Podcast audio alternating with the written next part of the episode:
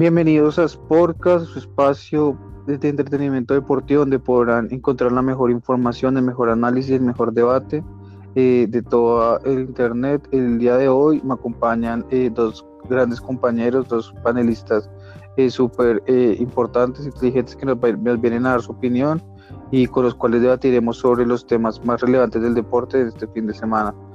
pues ellos son Juanca y Julio, ya miembros del canal hace mucho tiempo y que espero que puedan disfrutarse de esto. Asimismo, también les envío un abrazo a ellos y una fuerte bienvenida. Eh, Juanca, primero que todo, eh, además de saludarte, eh, ¿qué, hecho deportivo descatas de este fin de semana? Eh, bueno, hola, buenos días a todos, Andrés, a, a Julio, muchas gracias por invitarme hoy.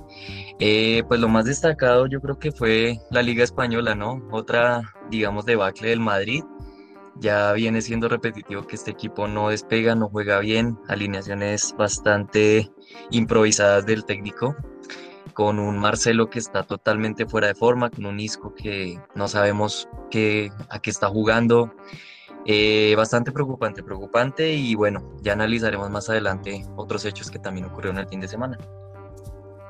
Sí, otros hechos porque es un tema en el cual vamos a hacer énfasis el día de hoy lo que está pasando con el Real Madrid sin duda siempre eh, genera contenido y además la situación que, que terminó pasando el fin de semana fue bastante lamentable, ¿no? Y eh, pues también de una vez extenderle nuestro saludo eh, cordial a Julio para que también se integre a esta mesa. Julito, ¿cómo estás? Y qué tema interesante viste este fin de semana en materia deportiva. Muchas gracias Andresito, un cordial saludo para ti, para Juanca, pero estén muy bien, sí, feliz. Eh. Súper interesante los temas de este fin de semana, por supuesto, el más importante, el del Real Madrid. Eh, triste, equipo sin alma, un equipo sin, sin, sin, sin identificación, perdido en el juego. Pero bueno, eh, eso marca un hecho histórico, ¿no? Tres penales en contra, de eso nunca se había visto. Así que bueno, eh, son cosas que pasan, cuestión de suerte. Y nada, eh, ansioso porque toquemos estos temitas de, estas ligas. Sí, sí, muy ansioso y pues como has dicho, era un dato curioso, nunca en toda la historia de Real Madrid le habían cobrado tres penaltis en contra, eh, pero bueno, ya es momento que, se diera y eh, no sé si alguno de ustedes tenga algún tipo de duda frente a los penaltis, a mí me parece que son muy claros los tres, eh, pero pues bueno, primero entremos ya en este partido. Eh, el Real Madrid visitaba la cancha del Mestalla, un Valencia que está siendo muy golpeado eh, económicamente. Recordemos que salió de todas sus figuras y que no pudo tener un gran mercado de fichajes.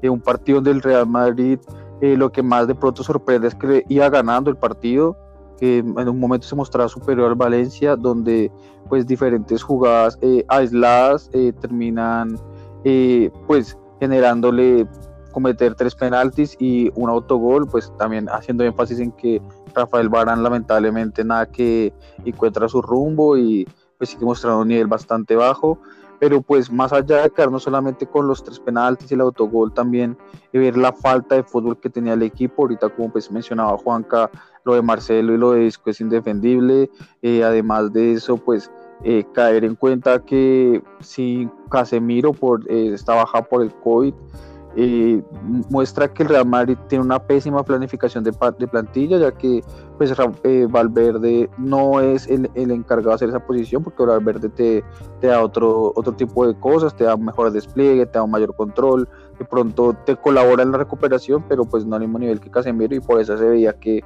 el, el Madrid era muy vulnerable cada vez que el Valencia eh, pasaba el medio campo, ¿no?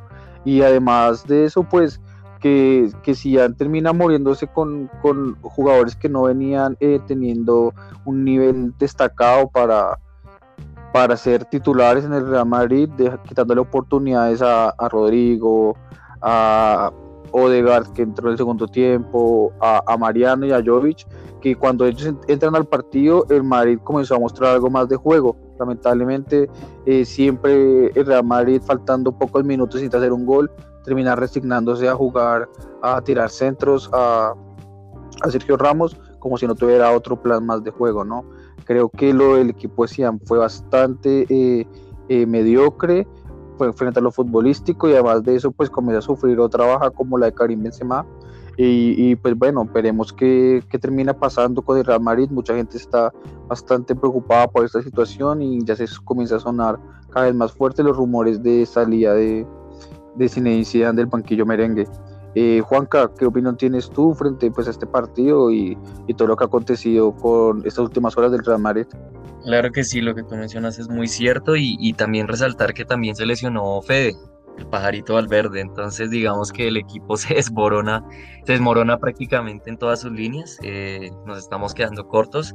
Y lo que tú mencionabas, sale Mariano minuto 80 y, y agita. O sea, es un jugador que, que, no, puede, no es el más técnico, no es el más, eh, digamos, calidoso, por decirlo así, pero es un jugador que le mete alma, que le mete corazón y que en las dos oportunidades que tuvo agitó, algo hizo. O sea, yo soy de uno de esos admiradores de Mariano porque siempre que entra pasa algo. O sea, a pesar de que, digamos, puede que el marcador no se haya cambiado, no haya hecho gol, pero, pero agita. O sea, el Madrid necesita jugadores que, que, le metan corazón y lo de Isco y Marcelo y, y, en el caso de Lucas Vázquez esa defensa en el primer penalti que le pitan una mano totalmente extendida, o sea, tú no puedes defender de esa manera manos a, la espalda y, defiende ahí, pero, pero pareciera que se le hubiera olvidado.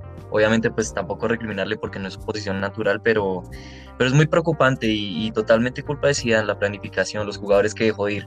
Ahí en esa posición no debería estar Marcelo, sino debería estar un tal Sergio Reguilón, que ya hemos hablado pero no lo podremos recuperar hasta dentro de por lo menos dos años. Entonces creo que es crítico, es preocupante y bueno, como dicen en España, Pochettino no puede esperar toda la vida al Real Madrid y creo que ya viene siendo hora de tomar decisiones y más pronto que tarde tiene que haber un cambio, si no este equipo no, no va a poder avanzar, no va a poder eh, competir en las diferentes eh, categorías, en la liga, en la Champions, en la misma Copa del Rey, porque es que nos vemos tan débiles que no sabemos si en cualquier momento nos elimina un equipo de segunda o un equipo de media tabla. Sí, no, completamente de acuerdo. Y pues así como mencionaba lo de eh, Mariano, yo también quiero rescatar cuando entran eh, Odegaard y entra eh, Rodrigo, que también se muestra un cambio no solamente en la actitud, sino en la disposición frente al ataque, ¿no? Uno ya veía que trataban de, encontrarse, de conectar y, y generar fútbol y de peligro en el área del Valencia. Y además, pues lo que tú terminas mencionando es, muy cierto, ¿no? Pochettino no puede esperar toda la vida, aunque me parece que también puede ser un poco injusto con Pochettino darle este equipo tan mal armado, porque finalmente el resultado no, se va, no los va a poder mostrar y de pronto se ha perjudicado por esta decisión, ¿no? Eh, eh, Julio, a ti, ¿qué, ¿qué, te pareció lo que, lo que pasó en la cancha del Mestalla? ¿Qué opinión tienes frente al, a lo pobre que mostró el Amarit eh, en su juego? Y, y si crees que también ya es momento de un cambio. No, Andresito, son cuestiones del azar, ¿no? Realmente ya esa situación en que tres penales y un gol en contra te perjudiquen, ya es donde tú debes preguntarte, hey, ¿qué pasa? ¿Qué hice mal? ¿Qué pasó? ¿Qué karma estoy pagando? Bueno, eso creo yo, ¿no? Porque perder de esa manera es algo muy extraño y más que todo en el fútbol y más que todo en un equipo tan grande como el Real Madrid. Eh, pues bueno, yo lo que creo más allá, bueno, más allá del azar también, y estoy de acuerdo con ustedes, de verdad, eh, eh, muy esa, esa actuación de Isco, de Marcelo, son jugadores que en lo personal ya deberían estar buscando otro rumbo. Realmente ese tipo de equipos necesita jugadores que estén por nivel de su carrera en el mejor momento eh, de su estado físico y pues claramente ni Marcelo ni Isco están como en esa etapa de sus vidas. Ya pasaron por días, ya es mejor como que eh, empiecen a buscar otros rumbos y pues asimismo que el Real Madrid también trate de, encontrar un nuevo rumbo con, con un nuevo técnico. ¿no? ha hecho cosas buenas, pero no ha hecho lo necesario para, para dejar al Madrid en el lugar que se merece. Entonces, sí, son cosas para, para, estudiar y sí, entonces, a mi parecer y en conclusión, le hizo mucha falta a Casemiro. Juan Casemiro es fundamental en ese medio y, y sin un recuperador neto y guadañero como Casemiro, difícil que ganes los partidos. Eh, sí, ¿no? Y pues también eh, decirlo que pues ayer les había comentado, ¿no? También un bajísimo nivel, eh, ¿quién lo diría? De los dos centrales titulares de la de la Copa del Mundo, del campeón, ¿no? De Francia. Un Titi en Barcelona que pues lamentablemente nada que nunca pudo volver a retomar su nivel y, pues bueno, ya ni juega. y por otro lado, Barán que hace rato ya viene mal y que no parece levantar cabeza y, bueno, en un equipo como el Real Madrid, aquellos que no rinden, pues la idea es que den un paso al costado, ¿no? Pero bueno, ya vemos que con Cian evidentemente esto no, esto no, no sucederá. Pero bueno, chicos, entonces pues ya eh, creo que podemos cerrar esto. El Real Madrid, si bien eh, pierde el partido, sigue pues entre puestos de Champions y con, un, con, un, partido menos que, que, los líderes, pero pues no sé qué tan eh, bueno sea esta victoria para Madrid porque va a seguir acolitando de lo mismo. Entonces pues entremos de esta cancha del Madrid, nos vamos directo al partido que tuvo el, el Barcelona el día sábado un partido eh, donde pues eh, Griezmann se destapa, eh, Messi vuelve a convertir desde un punto que no sea el penalti, cuando entra, bueno, eso también fue un dato curioso, ¿no? Que comenzó desde el banco, entró, también puso una asistencia y de pronto el hecho más destacado fue la lesión de, de Ansu Fati, que venía siendo el mejor jugador de Barcelona en estos últimos partidos y lamentablemente eh, sufre una eh, gran lesión eh, y a estar pues por fuera de las canchas alrededor de unos cuatro meses, ¿no? De baja sensible para el Barça y pues veamos cómo la pueden mejorar, pueden, pueden suplantar este jugador, aunque pues digamos jugadores como Dembele han, han llegado mostrando un alto nivel, entonces de pronto no sea tanto el impacto que tengan. ¿Qué opinan ustedes, chicos, frente a lo, a lo que eh, hizo Barcelona en el campo? Y si creen que sea Dembele o quién podría ser el encargado de suplir la función de, de Ansu en Barcelona. Eh, comienzo contigo, Julio. Eh, no, pues eh, realmente esa posición de Ansu Fati difícil, difícil que, que, se supla, ¿no? Porque el muchacho viene mostrando cosas buenas. también lástima por España, que no sé si mañana el jueves tiene partido. Em, y pues perder esa fecha, ¿no? Eh, porque España ahorita está muy mal en el ataque, igual que pues Barça, pues bueno, Barça ya se está como reivindicando, pero, pero sí, sí, sí, sí tiene falencias, aunque este partido contra el Real Betis, gracias a Dios, se le abrió el arco, se están dando ahora, esperemos que aquí en adelante el equipo pues vuelva a retomar el rumbo que tiene de, de, de estar entre los que en este momento en la tabla está muy mal. Para un equipo como Barcelona debería estar siempre en puestos de Champions y ahorita si no estoy mal está en el noveno puesto creo. Entonces, bueno, eh, ¿qué pero, está? Pero tiene dos partidos menos, pero está bien. Bueno, sí, sí, es verdad, pero de igual manera como, como el Real Madrid también tenía dos partidos menos y sin embargo estaba de segundas. Barça antes de ese partido estaba de once. Entonces, pues bueno, eh, de igual manera en esa adelante pues creería que pues el, el, bueno, el suplente de, de, Ansu Fati, yo creería que, o sea, con la misma plantilla ayer, pero con la titular Messi, en la titular Messi, pues Messi es Messi, entonces creería yo que sería como el, el adecuado para cumplir, suplir ese puesto, entre comillas, ¿no? Y este muchacho Pedri, muy bueno, muy bueno, excelente contratación, qué buena, qué buena cara le da al equipo y, pues feliz con este resultado, ¿no? Espero que Barça siga ganando.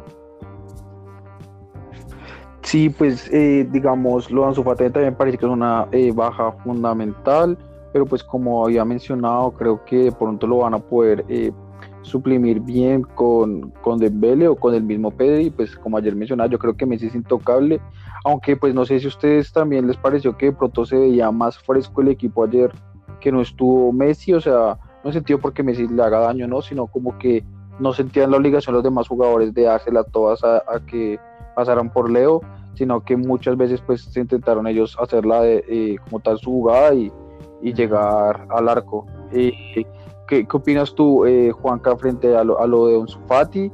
Y si crees que el Barça comienza a mostrar una mejoría, aunque no sé, también te dejo ahí creo yo que el problema del Barça, más que siempre el punto de, la definición y hacer los goles, la parte ofensiva lo veo más eh, desde eh, la parte donde está su defensa, que creo que es donde más sufre el Barcelona. Sí, lo que tú mencionas, no, y, el tema de Messi es muy importante porque siento yo que eh, haber entrado de inicio en el segundo tiempo entró muy fresco, o sea, entró muy lleno de, de físico, o sea, entró en el segundo tiempo Messi y lo que hizo fue alborotar, hizo dos goles, jugó muy bien, asistió a Griezmann, a Pedri, o sea, creo que no es como que diga, no, es que Messi tiene que jugar solo un tiempo los partidos, pero, pero se le vio otra cara jugando, entrando desde el segundo tiempo, se le vio muy fresco, muy, muy, muy participativo, muy activo, entonces creo que eso es un punto importante. Lo de Ansu Fati, pues eh, lamentable, cuatro meses fuera de una lesión que es bastante complicada. Sabemos que pues esos cuatro meses son engañosos, pueden ser muchos más. Pero pues bueno, el muchacho es muy bueno, es muy joven y esperemos que pueda volver pronto. Eh, el tema de la defensa es bastante crítico. Todo el equipo tuvo una puntuación media de más de 7 y la defensa, exceptuando a, a Sergi Roberto, que tuvo una actuación bastante importante, creo que le está ganando la partida a Serginho y pues no me gusta, pero bueno, pero bueno, si, si Sergio Roberto lo está haciendo bien, pues qué bueno que se gane esa, esa titular. Pero los tres centrales y los dos centrales y Jordi Alba, eh, bastante preocupante, no tuvieron su mejor partido. Entonces creo que sigue siendo el punto más débil, sobre todo por el lado de Piqué, no está mostrando su mejor versión. Lenglet trata, pero pues no puede suplir todo el tiempo. Y pues sabemos que el Betis eh, no viene jugando muy bien, aunque va bien en la tabla, pero pues sabemos que es un equipo muy regular. Entonces para destacar solamente lo de Griezmann, que bueno, por fin, por fin se le abre el arco y marca su gol. Y bueno, falla un penalti también, pero bueno, digamos que en lo redondo hizo una buena actuación. Y pues bueno, esperemos que el Barcelona pueda seguir en esta tónica de bastantes triunfos y bueno, esperemos que sea un equipo competitivo como es lo que queremos en esta liga y el próximo partido que es contra el Atlético todavía más.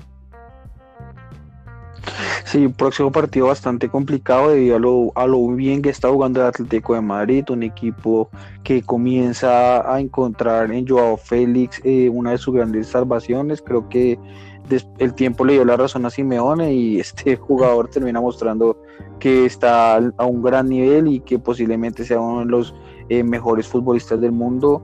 Eh, en un futuro, ya cuando no estén ni Messi ni Cristiano, para pelear el, el balón de oro, ¿no? Eh, y pues bueno, hablando de, jugadores que puedan pelear el balón de oro, eh, pasamos de una vez a, Alemania, donde hubo el clásico entre las dos potencias de fútbol alemán, el Bayern de Múnich, actual campeón, bueno, monarca europeo de todo, el mejor equipo hoy por hoy del mundo, enfrentado al Borussia Dortmund, eh, un partido que eh, no fue de un trámite muy disparejo. Me parece que si bien el Bayern siempre se mostró eh, superior al Borussia Dortmund, el Borussia Dortmund tenía, sabía cómo apuntar sus armas y hacerle daño al Bayern de Múnich. Aunque pues acá también quiero comentar, no sé si ustedes eh, opinen eso, que el Bayern a veces como que tiene muy, no, sé, no sé cómo decirlo, como que es muy sobrado a veces, ¿no? Como que cuando se ve que es, muy, que es superior, como que le baja dos, tres marchas y siempre lo terminan un poquito complicando, como, como pasó con, con Barcelona en este 8-2, que baja, baja un poquito las marchas y le hacen el gol. Eh, también le pasó en la, en la Champions, que si bien no le marcaron el Atlético, cuando comienza a verse atacable era porque ya el Bayern como que regulaba, lo mismo que contra, contra el Sevilla, no sé, ustedes les, les opinen eso, que el Bayern es un equipo que se ve tan superior que muchas veces en Laguna y de pronto esto le va a terminar causando algún tipo eh, de prejuicio en el futuro, ¿no? Y, bueno, y Haaland que sigue mostrando que es un devorador de, áreas, que es un delantero que creo que hoy por hoy eh, no hay ningún tipo de discusión de que es el mejor delantero joven del mundo, pero creo yo que por distancia, ¿no? Uno pues pone al lado, no sé, a Lautaro Martínez o, o otro tipo de delantero joven y creo que la diferencia es, es notoria, ¿no? Lo que hace este devorador de goles es algo impresionante, ¿no? Pero bueno, pues terminaba mostrándose el, el Bayern muy superior con Lewandowski al final tomándose una foto, no sé si la vieron, con mm. Haaland, donde parecía hacerle unas caras de que vas a terminar en el Bayern de Múnich. Y ¿por qué no, no? ¿Quién sabe? ¿Por qué no, no? Pero, pero sí, no, muy bueno, un partido muy, muy agradable, la verdad, la liga alemana muestra una calidad jornada tras jornada bastante amplia, ¿no? Eh, para entrar en este partido, eh, Juanca, ¿qué, ¿qué, opinión tienes sobre lo que viste y, y si opinas que el Bayern de pronto en un día eh, eh, pecar de, de esta sobradez y va a verse perjudicado en el resultado. Claro que sí, no, primero un partidazo, la verdad, fue muy entretenido lo que dices, fue muy parejo, sobre todo el primer tiempo, me pareció que estuvo muy parejo, el segundo tiempo ya digamos que el Bayern tomó su segundo aire y, y sacó esos dos goles de ventaja, pero, pero siempre se vio como un partido bastante parejo, sobre todo en la mitad del campo, un Royce que me sigue pareciendo espectacular a pesar de su edad, ya pues digamos ya tiene más de 32 años, si no estoy mal, pero sigue siendo un jugador muy importante en este equipo, un guerreiro, este lateral izquierdo que me fascina, dos asistencias. Definitivamente Portugal tiene un equipazo, candidatazo total para la Euro. Y, Haaland, Haaland, esperemos que no vaya al Bayern, por favor, y menos gratis, por lo menos si se va al Bayern que no sea gratis, porque pues al Dortmund le ha hecho mucho daño a esos jugadores que ha regalado durante estos años. Pero no, eh, un equipo, no sé, el Bayern, o sea, lo que tú dices es muy cierto, a veces como que el Bayern sabe que es superior, tiene dos goles de ventaja y como que, ah, bueno, ya podemos bajar un poquito la, la intensidad, no, no corremos tanto y pues eso también en cualquier momento lo puede pasar factura. De pronto no contra el Dortmund porque pues siento que al final pues eh, no, no vio mejoría, los cambios no funcionaron como esperaba el técnico Fabre, eh, Brandt no, no hizo como el push que necesitaban para llevarse el partido, lo mismo Hazard, como que les falta un poco más de, de intensidad al final, pero pues el Bayern tiene que, tiene que cambiar esa mentalidad, sí, yo siento que es el mejor equipo del mundo también, pero que no debe ser como tan confiado con los resultados y que lleva un marcador largo, dos goles de diferencia, pero pues igual se te puede complicar. Entonces, eh, pero no más, eh, la liga alemana increíble, pues obviamente son cuatro equipos que están peleando ahorita la, el campeonato y pues esperemos que, que, que siga así, que sea una liga muy competitiva. No, es una liga eh, bastante competitiva, ¿no? Creo que el año pasado metí dos semifinalistas en, en, la Champions y, y, pues este año que hemos visto que los equipos alemanes eh, comienzan a marcar algún tipo de diferencia, eh, por ejemplo, lo que está haciendo el Blackback en el grupo del Inter y del, y del Madrid siendo el líder y jugando gran fútbol. Eh, pues muestra que el fútbol alemán cada vez está evolucionando y que esa gran estructura que tiene, esa gran planeación, eh, ha dado los frutos eh, necesarios, ¿no? Eh, Julito, ¿qué, ¿qué, opinión tienes frente al partido? ¿Qué te pareció? Y de paso extenderte, tú, eh, si hoy tuvieras que darle, eh, por así decirlo, un balón de oro al jugador joven, si no estoy mal, es el, el Golden Boy. Eh, ¿Se lo darías a Haaland? ¿Crees que es meritorio él hoy por hoy ser el posiblemente el mejor jugador joven que tenemos en la actualidad? Pero por supuesto, de verdad que Haaland es el mejor del mundo juvenil. El muchacho tiene muy corta edad y, y, y, pues a esa edad de estar jugando en la élite del fútbol mundial y marcando esa cantidad de goles no es normal. Entonces sí es más que merecido ese premio que mencionas hablando sobre el partido, partidazo, eh, también estoy de acuerdo con lo del Bayern, que hay veces que se queda en el partido y como que le baja la intensidad, le baja un poco al ritmo. No está bien porque pues puede perder su en cualquier momento. Pudo haberlo perdido con el Dortmund, pero no le alcanzó. Eh, porque pues sin embargo se pusieron las pilas cuando se vieron que los podían empatar, ¿no? Eh, pero bueno, desde todos los aspectos un partidazo con muchas figuras por lado y lado. Y sí, lo del fútbol es una cosa de locos, ha estado creciendo mucho. Y pues otro ejemplo de ello es el partido que hubo entre el Bayer Leverkusen y el Borussia Mönchengladbach, que quedó 4-3 a favor. Partidazo, de verdad que imperdible, fue muy emocionante, siete goles y, y pues ver ese nivel de ambos equipos que, que es impresionante. Estos equipos alemanes que son muy físicos, eh, son de gran talla y, y, muy competitivos. Esperemos que pues esta vez la Champions pueda quedarse en este país, ¿no? Sí, sí, esperemos que ojalá eh, el Bayern que está haciendo las cosas muy bien y así mismo con los demás equipos alemanes puedan tener más oportunidades en Europa, ¿no? Eh, muchas veces de pronto ganar los títulos europeos tampoco la realidad de, lo, de los fútbol, de las ligas de cada estos países, ¿no? Eh, pero pero pues bueno, ojalá podamos eh, seguir disfrutando del fútbol alemán que está dándonos una gran calidad a nivel futbolístico y a nivel de espectáculo para también los aficionados. Y pues bueno, de acá nos vamos a directamente a Inglaterra, ¿no?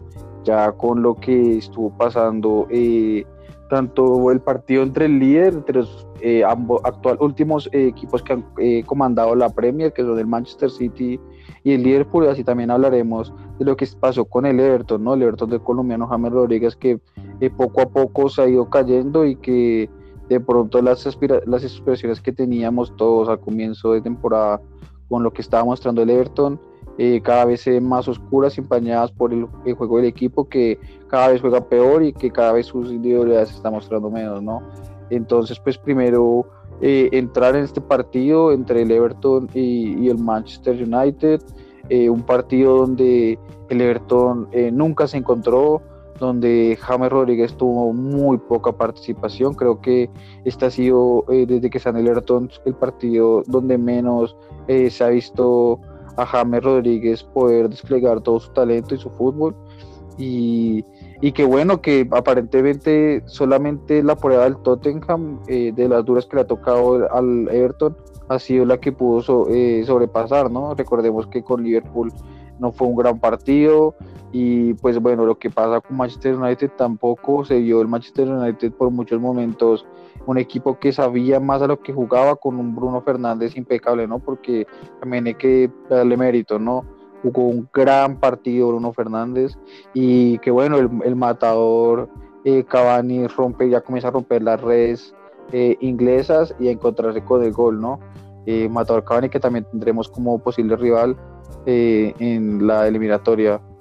creo que eso por un lado y por el otro lado en niveles bajos, ¿no? Eh, me parece que Sigurdsson no está jugando bien, parece que el no poder contar con Richarlison a Everton también le quita mucho eh, desborde, mucho peligro que él crea por, su punta. Y, en la defensa que yo veo que no hay una gran mejoría, ¿no? Veo que el ahí también ha terminado pagando muchos eh, de los partidos porque cuando no se encuentran los de adelante, los de atrás tampoco parecen responder. Eh, eh, pues en cuanto a eso, me gustaría preguntarte, eh, Julio, ¿qué, ¿qué, opinión tienes frente a, este partido, frente a lo que hizo James Rodríguez en cancha?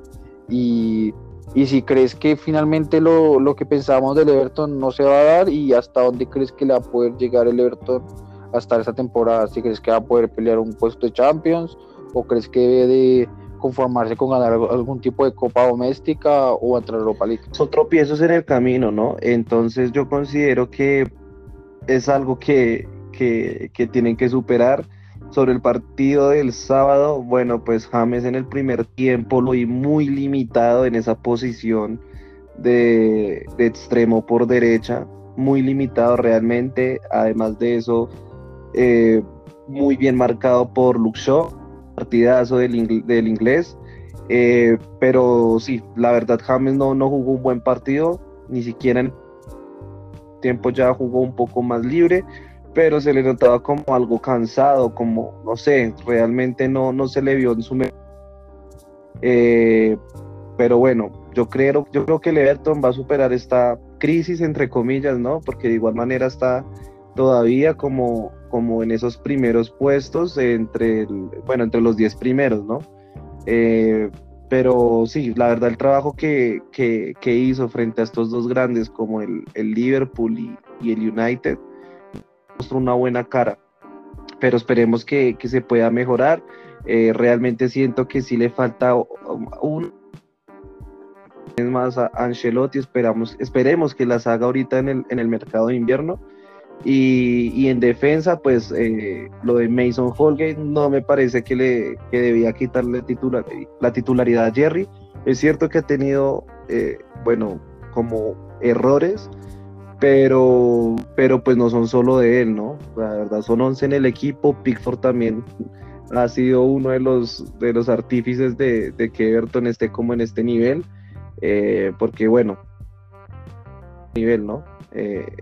y pues que Calvert Lewin te resuelva y te haga goles nomás y, y, te resuelva los partidos, pues difícil. Necesita como más acompañamiento del equipo y destacable lo de Bernard. Buen partido, eh, ya los, estos dos últimos partidos ha estado titular y ha respondido. Eh, en lo personal me gusta, me gusta y, y sí, mucha falta le hace Richarlison. Entonces yo creería que, para este equipo pues pondría titular a Bernard, Richarlison, Calvert-Lewin arriba y James de volante para que esté más libre y pueda meter esos pases diagonales que tanto nos gustan. Sí, pues creo que también en eso eh, podemos estar muy de acuerdo, ¿no? Eh, de pronto el nivel de los jugadores no ha sido el mejor, porque no solamente contar estos dos partidos que estos grandes, sino también recordar el partido con el Southampton, que también pierde el, el Everton eh, jugando muy mal, mostrando un fútbol bastante pobre. Bueno, en ese día no estuvo eh, Rodríguez, pero, pero sí, no, creo que de pronto eso es lo que le está faltando al, al Everton. Eh, Juanca, ¿qué, ¿qué, consideras tú que necesita el Everton para poder eh, dar ese salto de calidad que tanto hemos mencionado? Porque pues tiene buenos jugadores, pero parece que se queda corto. Si crees que sea un tema más de armar una mejor plantilla, eh, si crees que también se vio afectado mucho por esta, estos parones de selecciones y, y además que pues Ancelotti termina tomando la determinación de no poner de titular a Jerry Mina porque no viene mostrando tampoco un muy alto nivel. ¿Crees que de pronto eh, esta falta de, de competencia interna es lo que más está afectando al, al Everton en sus posibilidades de llegar a los objetivos eh, que se han propuesto a comienzo de temporada, de temporada como clasificarse una sí, lo que tú dices, pues es que hay que partir de la base de que el Everton no es un equipo que, que normalmente esté peleando los primeros cinco puestos, las clasificaciones a, Champions o Europa League. Y se ha venido demostrando porque ya lleva cuatro partidos que no gana, desde el empate con Liverpool y la expulsión de Richard. Yo creo que esa es la clave también, la expulsión de Richarlison, que ya lo ha mantenido alejado por tres partidos seguidos. No sé si es que le dieron una sanción tan larga porque pues, ya lleva tres partidos desde la expulsión. Entonces, siento que hay un punto de inflexión. Richarlison venía siendo como el socio de James y de Calvert-Lewin ahí adelante, entonces eh, como que esa conexión se rompió y, y, Ancelotti no ha encontrado como el tercer jugador para meter ahí en la delantera, intentó con Bernard, eh, de pronto sí le está funcionando, pero siento que igual Richarlison tiene como más explosividad, más, más chispa a la hora del ataque. Entonces, pero, pero es un equipo que, que se nota que, que, no está para grandes cosas. se habla de que quieren llevarse a Isco, no sé para qué, pero pues se habla de, de, Isco mucho, muy fuerte el rumor de que quieren llevarse Isco. Y pues para el Madrid, maravilloso. Eh, para mí, perfecto que, que, se lo lleven. De pronto hasta encuentra un nuevo rumbo con Ancelotti, que lo ponga a jugar en un 4-4-2 con, con James por derecha y él por izquierda, que le funcionó bastante bien en su momento.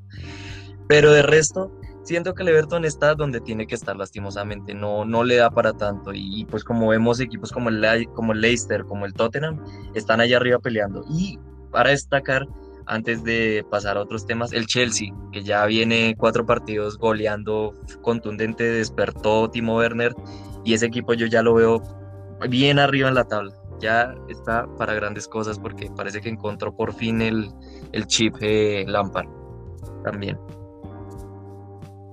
Eh, te digo una cosa, no quería entrar a hablar de eso porque yo personalmente siento que, bueno, que Lampard aún le falta demostrar un poquito más en, Chelsea. Creo que de pronto estos partidos son un poco engañosos, ¿no? Porque pues uno viendo a veces lo que muestra contra los rivales de pronto un poquito más de peso, se da cuenta que estos son algunos espejismos con el equipo de Lampard, pero bueno, eh, mi crítica a Lampard eh, creo que el día de hoy no podrá, darse. Pero pues chicos, ya para eh, pues, terminar con lo del Everton, pues Juanca, ahorita parece que tú ya vamos a tu posición, pero me gustaría también conocer la de, la de Julio. Julio, de, debido lo mostrado en todos estos partidos que va de la Premier hasta el momento del Everton, ¿tú dónde proyectas que el Everton termine su temporada? Clasificándose a la Champions, clasificándose a la Europa League o de pronto ninguno de los dos. Pues lo que dice Juanca es cierto, ¿no? Everton está donde, debe, donde tiene que estar. Creo yo que el periodista internacional al inicio le dio como mucho auge a la llegada de James, pero no tiene un equipo tan competitivo por puestos de Champions al menos. De pronto para luchar un puesto de Europa League sí lo creería conveniente, pero esos cuatro, pues, esos cuatro primeros puestos ya están, mejor dicho, más, más, que, más que esperados para los grandes equipos, ¿no? Y ya uno de los grandes equipos es Leicester, ya sabemos que es un equipo súper fuerte, para mostrar un Boston está de primeras, y creería yo que son los merecedores de estos puestos, ¿no? Y también el Chelsea viene muy bien, ha encontrado el rumbo del gol, que era como lo que se esperaba, y con esa plantilla de dioses y de lujo imposible, no, no puede al menos aspirar a ganar esta, esta Premier. Sí, es verdad. Eh, hay equipos que nominalmente están muy superiores al Everton y que, bueno, finalmente tienen más obligaciones que, que el Everton de, de, conseguir esos puestos, ¿no? Manejan unos presupuestos mucho más altos y, y de pronto tienen eh, en la retina del espectador eh, unas mejores campañas en los últimos años que la del Everton a este. Creo que es un proyecto que va a ser a tiempo lo del Everton. No, cree, no tampoco esperaba que tengan los resultados de una vez. Así como mencionaba nuestros panelistas Daniel, que él pensaba que iba a ser el Everton y campeón de la Premier. Creo que el mismo está, que está un poquito emocionado porque falta. Sí, bueno, vamos a ver cómo, cómo termina eh, Daniel sus pronósticos, eh, muchas veces desafortunados. Pero bueno, ahora pues ya entrar a, uno de los temas eh, fuertes, ¿no? Eh, al, a, lo que, a lo que viene, lo que se viene, ¿no? La eliminatoria, eh, una convocatoria que mucha gente le ha parecido polémica, no solamente pues por jugadores que están, sino por otros que no estuvieron. por ejemplo, el día de ayer lo que pasó con el profe Queiroz del micrófono abierto fue algo un poco desafortunado pero pues bueno, se le termina también un poco, creo que hay mala leche por parte del periodismo, porque pues terminan preguntándole por un jugador que ni siquiera va a estar estos dos partidos, ¿no? Creo que, que también se ve un poco a veces los intereses eh, del periodismo de generar polémica y de tratar de de pronto seguir quitándole un poco de credibilidad a, a Queiroz, ¿no? Eh, hemos visto mucho que el periodismo deportivo es el principal enemigo hoy por hoy del, del profe eh, Carlos Queiroz y, y bueno, está buscando cualquier forma para poder meter a un técnico colombiano sí o sí y armarle el equipo al, profe, ¿no? Eh, pero bueno, chicos, comencemos con la convocatoria, ¿no? Eh, me gustaría, eh, no sé si alguno de los dos me podría indicar los 24 convocados de, de, de, la selección y a partir de eso pues ya comenzar nosotros a hacer un análisis sobre esta convocatoria. Entonces, Juanca, por favor, me podrías eh, indicar quiénes son los jugadores por cada línea, quiénes son los, los arqueros, los claro que sí, Andrés. Entonces empezamos. Arqueros, los de siempre, David Ospina, Camilo Vargas y Álvaro Montero. Los defensas... Dime. Solo tres, ¿no? Solo tres, y ya, o sea, solo tres, que hizo una preliminar de 44 y eso también fue bastante polémico porque convocó a Villa que ni siquiera jugaba, o sea, esa fue un poco polémica, pero ya digamos que la de 23 a mí no me parece nada del otro mundo, bastante acertada, diría yo. Bueno, pero sigamos. Eh, defensas, Luis Orejuela, Daniel Muñoz, Jerry Mina, Davinson Sánchez, Jason Murillo, William Tecillo, Lucumí, Frank Fabra y Johan Mojica. De volantes, Wilmar Barrios, Jefferson Lerma, Campuzano, Mateos Uribe, Juan Guillermo Cuadrado, Edwin Cardona, James Rodríguez y Luis Díaz. Y delanteros, Duan Zapata, Muriel, Alfredo Morelos y Luis Suárez. Esa es la convocatoria. Eh, muy, muy bien, ¿no? Eh, a mí, pues voy a dar mi opinión primero personal sobre esta convocatoria, así mismo eh, me gustaría que ustedes dos me las entregaran. Eh, veo una convocatoria muy completa, creo que el profe Queiroz supo arreglárselas frente a las diferentes bajas que estaba teniendo, ¿no? Por ejemplo, en el lateral derecho, que no iba a poder contar con ninguno de sus dos hombres de confianza, por así decirlo, que eran Santiarias y y Medina, creo que pues termina arreglando bien con, con Orejuela y con eh, Daniel Muñoz, que si bien eh, no está jugando de lateral eh, derecho, pues es un jugador que conoce, que conoce ese puesto por todo lo que pues venía mostrando Atlético Nacional. también creo que mm, en, la parte de los delanteros supo suplir lo que pasaba con John Córdoba y, y, Rafael Santos Borré, que era uno de los que sonaba aquí a estar convocados, sí o sí y pues también con el Tigre, ¿no? Creo que eh, hizo también muy bien en acercar a este jugador eh, Luis Suárez, ya que existía la, la, posibilidad de que se fuera jugar con España, entonces también creo que es un acierto del, del profe, y en el mediocampo que termina también recuperando grandes jugadores como, como Luis Díaz, como Mateos, que para él eh, habían sido importantes y pues además lo de Cardona, ¿no? que es como la, la mayor novedad en el, en el medio campo, que es un jugador que de pronto a la, a la selección a veces le falta este tipo de, revulsivos y creo que el profe Queiroz también eh, dio cuenta de esto. Ahora, Eh, no sé, mis compañeros qué opinión tengan frente a esta convocatoria, si creen que estuvo bien, si creen que falta un jugador o que hay uno que debía salir o, entrar. Como pues se viene trabajando estos días que hay mucha polémica por, por ejemplo, Juan Vergara y Hamilton Capaz que no fueron citados. Eh, bueno, eh, sí, ayer, ayer precisamente lo comentaba con mi querido padre que bastante extrañado, él me decía, no, pues, debió convocar a Dubán Vergara, es un jugadorazo, y yo, bueno, yo la verdad no lo he visto en el América jugar, pero me dicen que es un jugador muy bueno, un extremo bastante, bastante eh, calidoso, competitivo, bastante, eh, con muchísima calidad, con desborde, y pues bueno, digamos que sí me extraña un poco que no lo haya convocado, porque pues digamos que era el pedido nacional pues para, para esta convocatoria, aunque me parece que su convocatoria estuvo bastante acertada, de pronto un poco sobrecargada en, en los volantes, eh, llamó cuatro para esta convocatoria, no me parece bastante descabellado, pero igual digamos que compensa un poco con el, con el llamado de Edwin Cardona, que la está rompiendo en boca, está volviendo a su nivel. Y Lucho Díaz, que nos hizo mucha falta la, la, convocatoria pasada, ya está disponible para esta y bueno, eso es una muy buena noticia. Y siento que en líneas generales está muy bien. Eh, esperemos que, digamos, eh, el tema de Juan Zapata asuma ya su, su, rol como delantero titular, porque digamos que la, la, la fecha pasada, digamos que le pasó un poco de factura contra Chile pero, pero tiene muy buenos jugadores, esperemos que, que, lo sepa aprovechar, sobre todo con el tema de, de Cardona y con, con, Lucho Díaz. Sí, sí, ojalá lo, lo puedan aprovechar a, a ¿no? Creo que ya no va a tener la presión de, de, tener a Falcao ahí a las espadas con el cuchillo entre los dientes esperando su momento para entrar y, y marcar, como terminó pasando el partido de Chile, creo que pues Duván hoy se sentirá más cómodo eh, sabiendo que es el como tal el nueve referente del equipo y que posiblemente es que más eh, minutos eh, consuman de los jugadores que están en la posición de ataque. Julito, ¿a ti qué te pareció esta, esta convocatoria de la selección? Si crees que faltó alguien, como se ha mencionado en muchos lados, eh, Dubán Vergara, o si crees que la convocatoria hoy por hoy eh, están los que deben de estar y, que el profe Queiroz eh, supo arreglárselas frente a las Sí, claro, no, más que acertada esta convocatoria, realmente los jugadores que están muy merecidos, eh, uno en su posición para, para, para la redundancia para esta nueva convocatoria eh, de cara a estas eliminatorias, ¿no?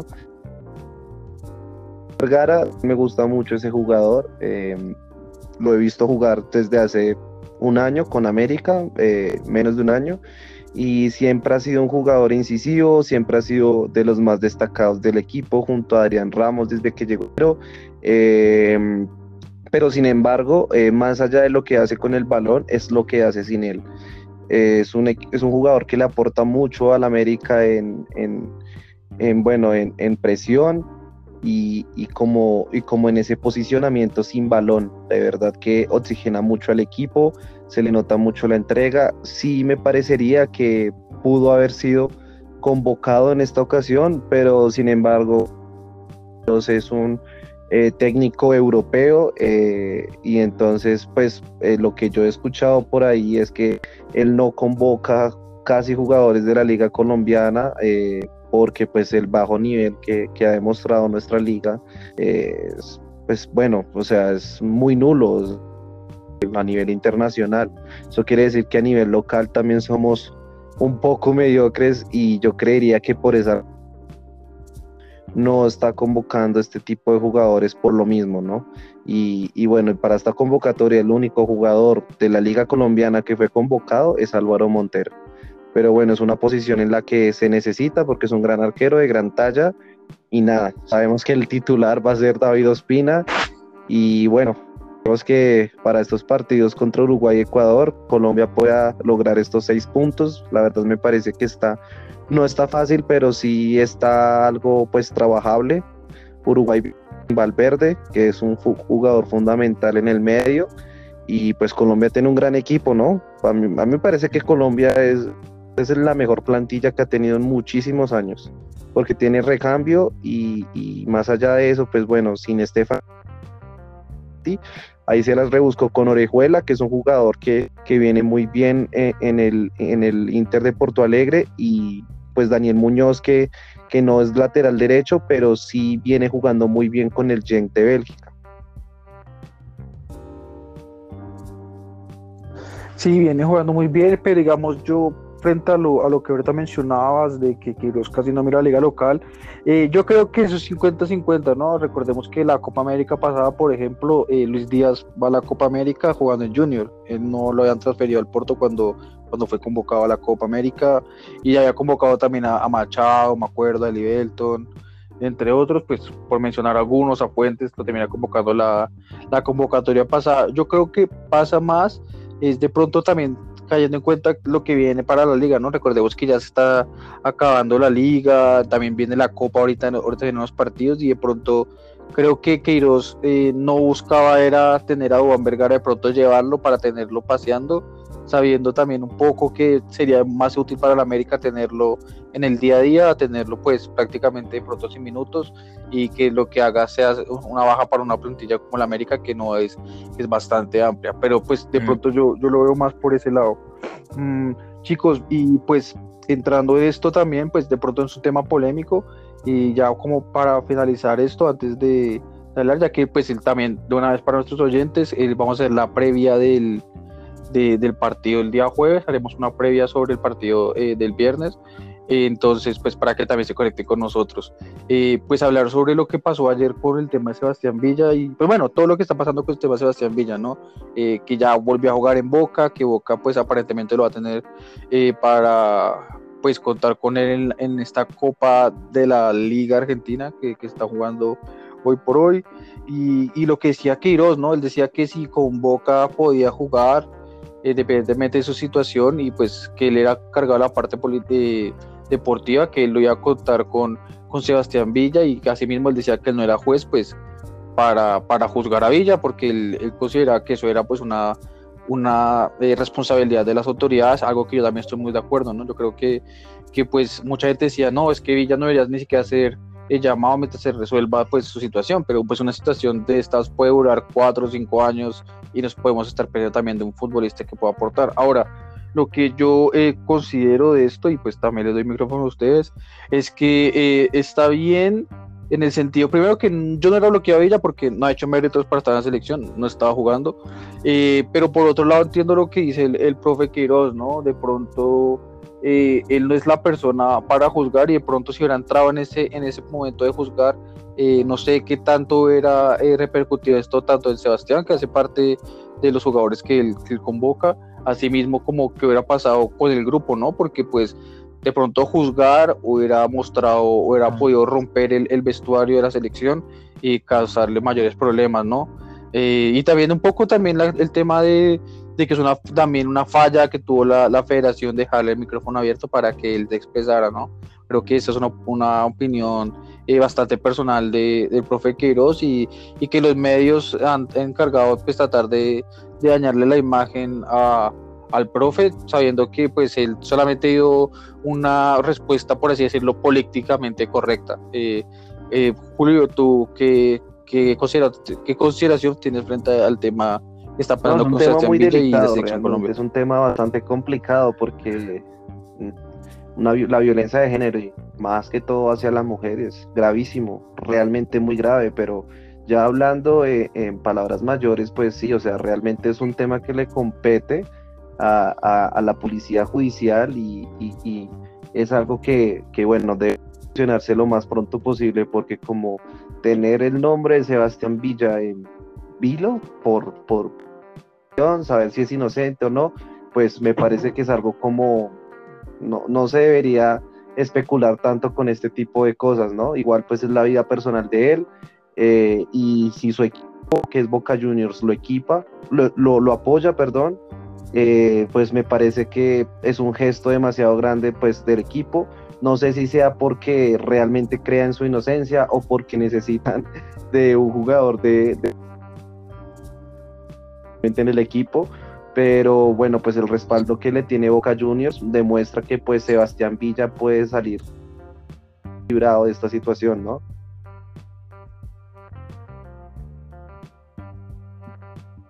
Sí, sí, y pues igual quiero aclarar, e igualmente para que no se malinterprete, acá ninguno de nosotros estamos eh, de acuerdo con lo que de lo, de lo, que se está acusándole a Sebastián Villa, o sea, en caso de que ninguno de nosotros piensa que, que, que esté bien el maltrato eh, intergénero, nadie pues está diciendo eso, sino que pues yo por lo menos eh, acá ya hablando sobre mí, siento que pues hasta que no se le compruebe nada, tampoco pues podemos eh, matarlo, ¿no?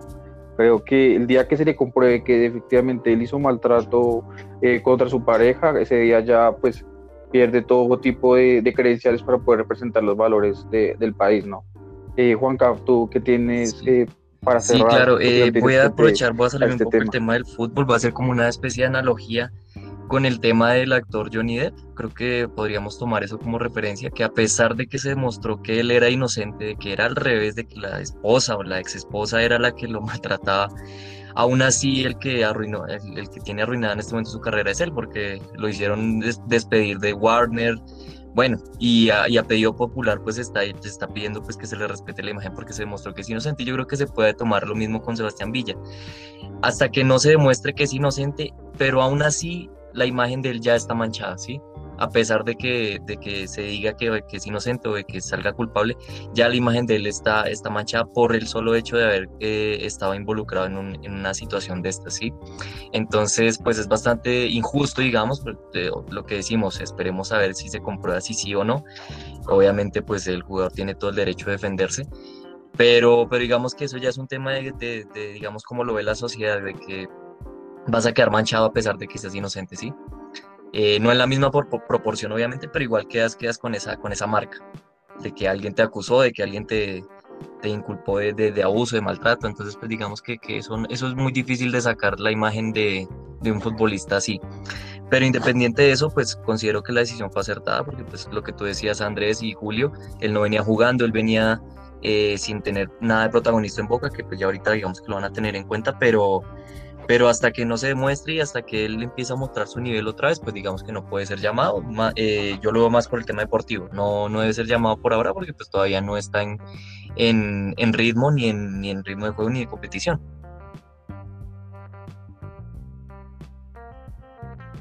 Sí, sí, de acuerdo, y la verdad me encantó esa, esa, esa analogía que hiciste porque creo que, que, es algo muy cierto, ¿no? Ya la imagen de, de la persona de uno u otro modo queda pues no decirlo así por el piso, pero queda bastante afectada.